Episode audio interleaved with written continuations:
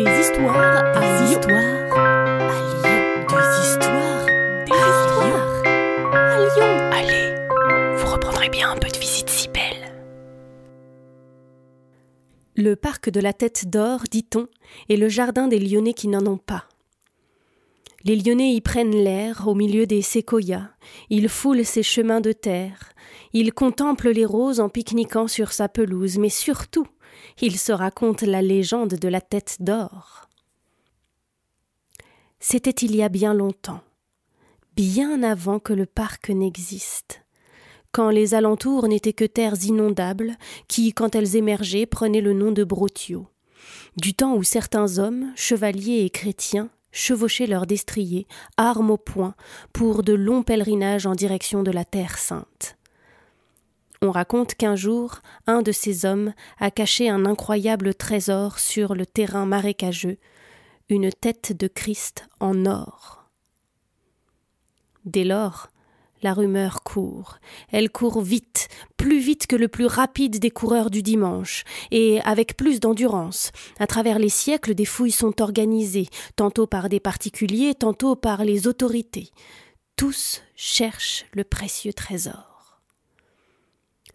Une voyante avait été engagée, mais ses visions n'avaient pas permis de découvrir l'emplacement exact de la cachette. Alors les recherches continuaient de ci, de là, et ce jusqu'au XIXe siècle.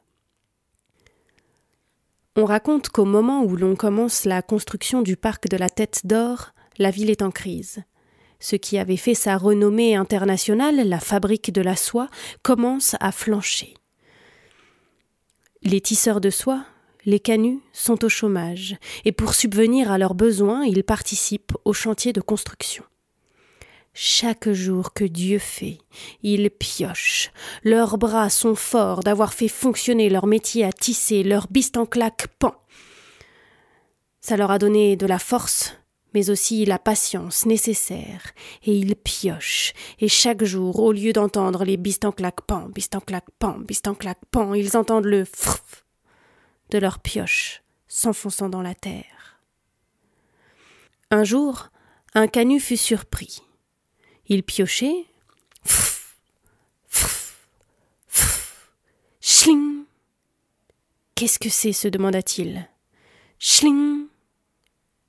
De ses deux mains, il gratta la terre et découvrit ce à quoi sa pioche venait de se heurter, la tête du Christ en or. À quelques pas de là, se trouvaient ses camarades de pioche. Voyant la scène, ils furent pris d'une jalousie incontrôlable. Ils s'approchèrent du pauvre canut et le rouèrent de coups. Ils prirent le trésor et laissèrent le pauvre homme au sol. Ils firent quelques pas. Ils s'imaginaient déjà dans un immense château à se la couler douce. Plus jamais, pensait-il, il n'aurait à creuser la terre pour une bouchée de pain. Quand soudain, une larme coula de l'œil du Christ en or. Puis, une deuxième, et bientôt, ce sont des litres et des litres qui coulaient des yeux du Christ. Le Christ avait été attristé par le comportement égoïste de ces deux hommes qui laissaient leurs collègues au sol après l'avoir volé. Il fut si attristé qu'il pleura toutes les larmes du corps qu'il n'avait plus. Elles jaillirent tant et si bien que très rapidement l'eau montait et la terre creuse se remplissait, et c'est ainsi que naquit le lac du parc de la Tête d'Or. Vous reprendrez bien un peu de visite si belle. Salut à vous Une gognandise, en parler lyonnais, c'est une plaisanterie. Ce podcast d'histoire, de légendes et de gognandises lyonnaises est proposé par les Visites Cybelles, visites théâtralisées et comptées à Lyon. Vous pouvez nous retrouver sur les réseaux sociaux, Facebook, Instagram et Twitter. Pour réserver des visites, rendez-vous sur notre site web, vous trouverez le lien en description. Et pour connaître les prochaines histoires, abonnez-vous. Sur ce, on vous dit à bientôt.